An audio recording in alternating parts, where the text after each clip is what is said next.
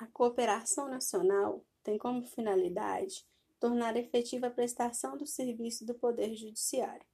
Ela está contida nos artigos 67, 68 e 69 do novo Código de Processo Civil, do ano de 2015. No artigo 67, nós temos as regras relativas à cooperação nacional, pois é necessário, às vezes, que um órgão do Poder Judiciário preste um auxílio a outro órgão do Poder Judiciário, praticando um ato de cooperação nacional. Por exemplo, um processo que tramita em Tocantins e quer se ouvir uma testemunha relevante para o caso, que mora no estado do Paraná, o juízo competente para o julgamento da causa pode enviar uma carta precatória ao juízo competente na comarca do Paraná e ele vai determinar a intimação da testemunha e analisar a audiência para a oitiva do depoimento e devolver os autos ao juízo da comarca do Estado do Tocantins para que ele possa julgar. O artigo 68, ele traz as regras de cooperação.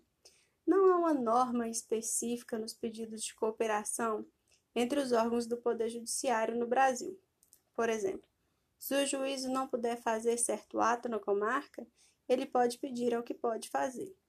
No artigo 69, nós temos uma abertura maior para que ele possa se adaptar ao caso concreto. Nós temos também a imposição de um dever aos magistrados para que, quando eles recebam um pedido de cooperação nacional, eles possam aceitar prontamente tal pedido. Em vias de regra, nós temos várias formas de cooperação. Nós temos que ela pode ser executada como um auxílio direto, que é sem formalidade quer saber algo sobre um processo, também como uma reunião ou um apensamento do processo, em que se verifica quem é o juízo competente do caso. Há também as prestações de informações, em que um requer informação do outro, se assemelha muito ao auxílio direto. E, por fim, os atos concertados, que são acordos entre os juízes que podem ser feitos por várias situações. Por exemplo, para se efetivar uma tutela provisória ou executar uma decisão. Do parágrafo 1, nós encontramos o maior rigor formal. É uma exceção, que são as cartas. Nós temos as cartas de ordem, que vêm do tribunal do mesmo território, mas de competência diferente. As cartas precatórias, quando vão pedir um ato de cooperação ao juízo de competência territorial diversa mas de mesma instância, e por fim a, a carta arbitral, que ela é expedida pelo árbitro quando ele não pode fazer algo e pede ao juízo competente para que ele o faça.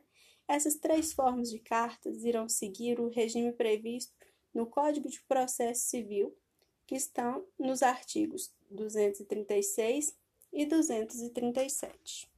No parágrafo 2 ele dispõe sobre as várias formas e procedimentos que podem ser adotadas entre os juízes. Por exemplo, no inciso 6, nós temos a centralização dos processos, em que aproveita-se a prova reunida em todos os demais juízos para julgar as causas a cargo a cada um deles. Por exemplo, no estado da Bahia, Minas Gerais e Espírito Santo, há-se um mesmo, uma mesma caso. Então, pega-se ali aquela prova que vale para todos os casos e se aplica. É uma centralização. No inciso 7, nós temos os atos executivos comuns, que são os vários procedimentos contra um só devedor. Nós vimos isso no início do semestre, na palestra com o professor César Curry, que ele é do Tribunal de Justiça do Rio de Janeiro em que ele aplicou no caso da Oi.